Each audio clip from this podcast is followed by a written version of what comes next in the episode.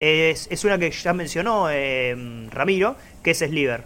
Eh, Sliver, eh, gran película del, del 93, eh, dirigida por Philip Noyce, que también es como una especie de, de película, si se quiere, de alguna manera en el en la misma cancha de Bajos Instintos, ¿no?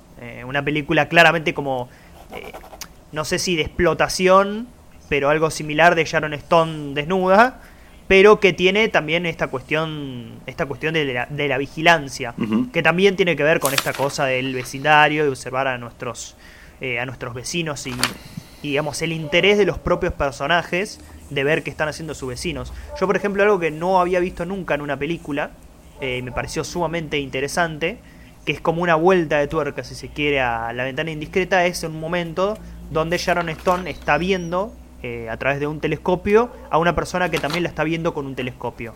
Digamos, esa vuelta me pareció como sumamente interesante de la película.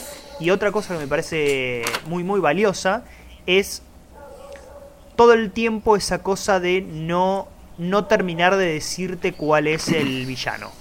O que no se sepa hasta último momento. Si bien te plantea varias pautas antes de que obviamente el más cercano, el más, el más friki, el más raro, posiblemente sea.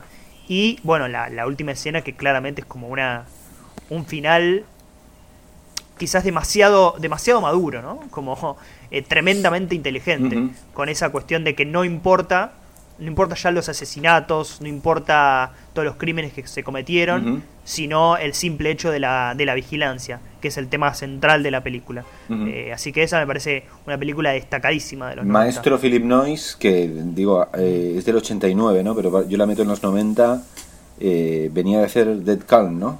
Eh, Claro. bueno, no, había hecho en Sí. medio esta que nunca me gustó mucho, la de Harrison Ford, pero eh, Dead Calm para mí es un clasicazo. La de Jack Ryan.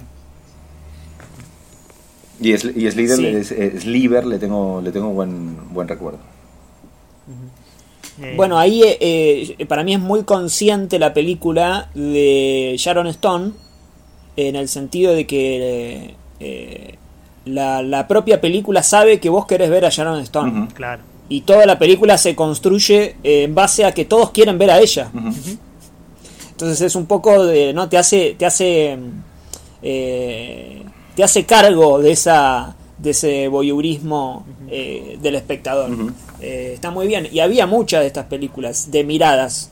¿no? De, eh, Testigo mudo, Wi- eh, eh, ¿cómo Sí. se llama? Blink. Ah, sí, Blink, eh, claro. y demás. Blink, Blink, sí, Blink está ahí en esa... Sí, sí, total. Eh, Em, y es muy interesante no como ella ella quiere mirar, ¿no? También. Bueno, que eso es algo, eso es algo Sí. que vuelvo a decir, eh, pasa esto, esta visión como moralista del cine actual, ¿no? En la que todo es como asexual. O sea, por tanto querer evitar la, lo que se dice la, la, la, la mirada masculina, el, ¿no? El, el stare, el male, ¿no? Male stare, eh, se, se termina por, por asexualizar absolutamente todo, ¿no? Que es algo que no sucede en, en- en esa película y que no sucede en, en Single White Female. Es como la, la homogen... Ay Dios, no me va a salir. A la, o- de la nada.